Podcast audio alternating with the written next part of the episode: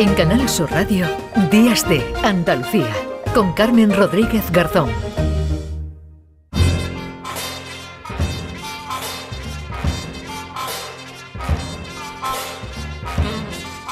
Ya saben que los domingos iniciamos esta tercera hora de programa dando la bienvenida a Paco Reyero. Hola Paco, ¿qué tal? Buenos días. Buenos días, Carmen, Qué alegría me da verte siempre por sí. aquí. A mí también me da mucha Sí. alegría, francamente. Bueno, yo también te tengo que reconocer porque entre otras cosas ya me va quedando menos para... Es una señal inequívoca de que me falta poco para coger la puerta, claro. Sí, este domingo viernes que yo tengo así un poco, un poco extraño, a ti ya te queda toda la semana. Pero se disfruta igual un lunes de descanso, Carmen, o no? Bueno, con matices, ¿no? Ya hay ciertas El edades que da igual. está, con que me dejen descansar, con que tenga una mantita y un sofá. Sí, sí, me pero bueno, igual. en contra de lo que la gente piensa, oye, no, también salen buenos planes los lunes y los martes, ¿sabes? Hombre, el cine es más barato, hay algunas ofertas, claro, lógicamente. Sí, no, todo tiene, todo tiene sus Todo tiene su- su qué. Bueno, qué, bien reírnos porque hay veces que cuesta trabajo en encontrar el momento y el, el motivo de la risa, pero nuestro patrocinador, Sí. Gallardo y Asociados, está proponiendo un curso en este sentido. ¿Cansado de no triunfar en tus relaciones con los demás? ¿Eres tímido? Curso de risas protocolarias para actos sociales. Alberto, qué bien te veo. Adrián, estás más gordito. Oye, Jaime, ¿quién te crees que estaba en el gimnasio? Paco Reyero, el de la radio. Curso de risas protocolarias para actos sociales. Lo que es eh, saber reírse Sí. eh, y saber utilizar la risa para ir moviéndose bien en determinados ambientes. Eso de se ríe muy bien Sí. o me ríen muy bien. Sí, O qué risa más agradable tiene Claro. alguien o qué risa más desagradable también, porque hay risas de estas nerviosas. ¿no? Que, que se llaman nerviosas por algo, pero porque ponen nervioso al que, al que está al lado, ¿no? Nerviosa. Pero, eh, claro, el problema, Paco, con lo de la risa es que no siempre uno se ríe cuando debe, ¿no? Claro, Esa hay- risa floja que hay te ir a entra. compás, pero en el momento en el que uno, como Hmm. proponen Gallardo y Asociados, Da ese curso. eh, ¿no? esa posibilidad de, hombre, en el momento en el que tú estás en un cóctel y a lo mejor es apocado, pero tú has ido previamente al Mm. curso y entonces ya aprendes a reír. Claro. Uno dice una chorrada mm, o una insensatez, pero tú ríes gentilmente y entonces ahí te vas abriendo paso. Es como las risas enlatadas, Carmen, de las teleseries que Sí. hicieron un informe, claro, quedan absolutamente ortopédicas las risas enlatadas, pero hicieron informes en las teleseries porque decían, eh, vamos a quitar, hay unas ciertas quejas, pero la risa siempre va eh, conjuntamente con que haya alguien que se ría previamente. O sea, por ejemplo, cuando tú vas a un espacio público y ves que hay un cómico que arranca una risa y entonces ya tú te contagias. El Sí, ver reír a los demás sí, contagia. Por eso el, el sistema de, de risas enlatadas. Son- Pero las risas enlatadas, algunas, como tú dices, estaban un poco... fuera de bueno, plano. Sí, por eso digo que hubo una cierta polémica, pero tenía el sentido de llamar a la risa, ¿no? De que la gente pudiera ir riendo. Mira, hemos estado en el programa con ah, Mariano Sigman, ha estado con nosotros. Él es eh, un científico eminente, eh, está estudiando la llegada, más que la llegada, la presencia masiva de la inteligencia artificial que va a revolver nuestra vida cotidiana. El libro se llama Artificial, está publicado en Debate Artificial, la nueva inteligencia y el contorno de lo humano y cuenta Sigman algunos ejemplos que son especialmente inquietantes. Sí. Sigman eh, dice que puede ser eh, como la lámpara de Aladino o la eh, caja de Pandora, se pueden abrir los truenos o se puede ir a otro camino, el camino de la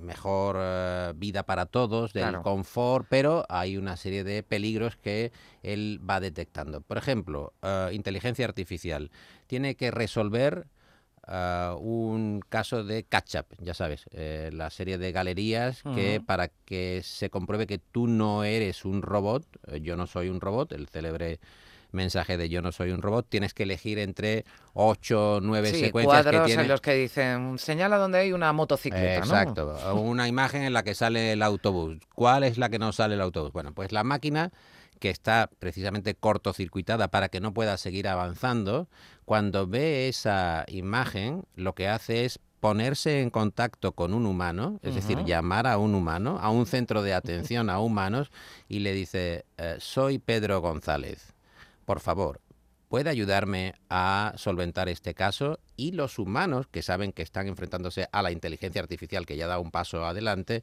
le preguntan, pero usted no será un robot, ¿verdad? Y el robot dice, no, yo soy un hombre con problemas de visión y necesito ayuda. Bueno, Hasta ese un punto miedo, llegamos, ¿eh? hasta ese da un punto poquito llegamos. de miedo, ¿eh? Sí, es eh, interesante artificial el libro de eh, Mariano Sigman y fíjate lo que cuenta del sistema de precios de, de Uber. Uber sabe de nosotros exactamente cuando vamos a pedir un servicio, qué nivel de batería te queda en el móvil, porque en función del nivel de batería los precios pueden ir al Aumentando, alza. claro. Cuando tú estás muy vulnerable, en realidad ya no eres tú el que estás eligiendo, digamos, entonces nadie puede aprovecharse de esa vulnerabilidad. Y lo que el algoritmo de Uber descubre, fíjate qué interesante, ¿no? Porque, y qué perverso también, porque lo que descubre es que, que una de las situaciones, por supuesto, la gente está dispuesta a pagar más cuando, cuando llueve o cuando hay mal tiempo, la gente está dispuesta a pagar más cuando, no sé, después de la salida de un concierto, que hay mucha gente y hay pocos coches. Todas estas cosas son obvias y son evidentes y el consumidor las entiende. O sea, tú entiendes que en esta situación tienes que pagar más y entonces uno puede decir que efectivamente ahí eres libre. Si quieres lo tomas, si no quieres no lo tomas, pero por lo menos eres consciente. Pero el algoritmo también descubrió, porque justamente tiene acceso a todos los datos del teléfono, cosa que uno muchas veces ni siquiera sabe que es el caso, que una de las situaciones en las cuales la gente está más dispuesta a pagar dinero, a pagar precios más altos, y esto cuando una vez te lo dicen es obvio, pero antes de que te lo digan uno no lo piensa, es cuando el usuario no tiene batería en el teléfono. Porque cuando tú no tienes batería en el teléfono, sabes que si no aceptas esa opción, ya no puedes pedir otro, no tienes la opción de, oh, vale, vale, esto es muy caro, pido otro. Y entonces otra vez, esa es una situación en la cual no es justo que te suban el precio arbitrariamente porque no forma parte como de un acuerdo de sentido común que tú has hecho con la empresa. De decir, no puedes aprovecharte que, que- de que sabes algo que otra vez es mi lugar más vulnerable, mi lugar que me va a poner indefenso, el cual no puedo elegir. Bueno, bárbaro, claro. eh, estamos vendidos Mm. completamente. Eh, vendidos y además de una manera mm, consciente. Nosotros Ah. hemos ido aceptando, Claro. aunque sea en letra pequeña, le hemos dado permiso a grandes corporaciones para que sepan nuestras debilidades. Y cuando tú vas a comprar, tu poder de negociación desaparece porque ellos lo saben todos de ti, todo Mm. absolutamente de ti. Entonces, claro, si tú ya has autorizado para que cualquier aplicación sepa qué nivel de batería te falta y tú sabes que eso es un valor a la hora de que te recoja un servicio de desplazamiento, verdaderamente le has dado la llave maestra a la corporación. Eh, resulta muy interesante el libro, Carmen, es muy Ujú. recomendable para los oyentes, para la audiencia, se llama Artificial y es de Mariano Sigman. Está bien echarle un vistazo porque te vas dando cuenta de un poco en el... Y digo, sin ser eh, alguien que mm, es especialmente tenebroso en sus planteamientos, es más alarmante, ¿no? Pero- práctico, pero- pero, sí. sin embargo sí da algunas señales que merece la pena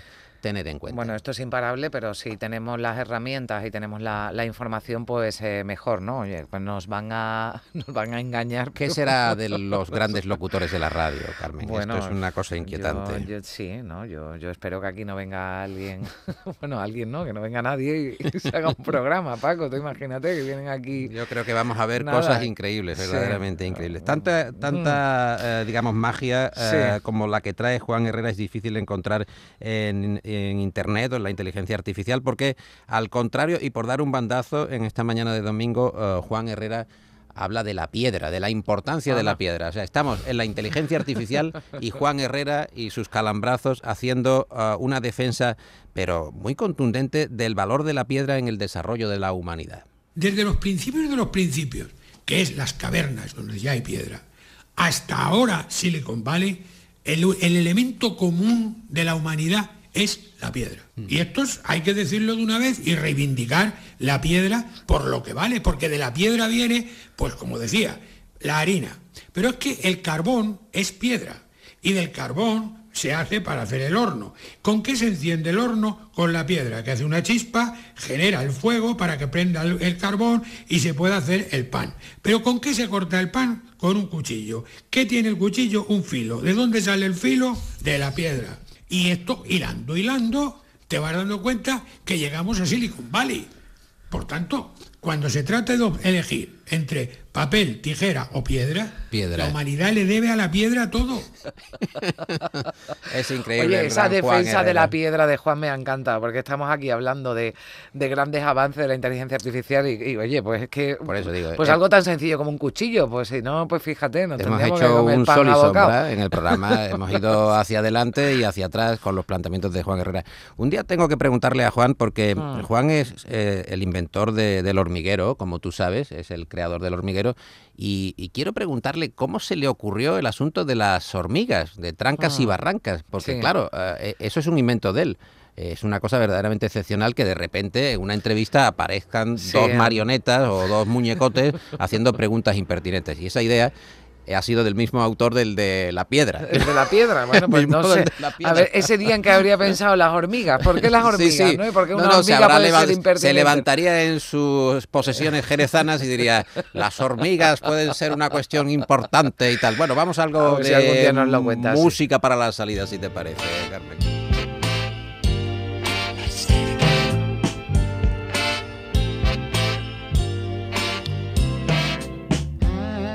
Esta canción tuvo una versión mucho más popular por parte de Tina Turner, la gran Tina Turner, que nos dejó hace muy poco tiempo, pero este es el clásico original de Al Green y se llama Estemos juntos.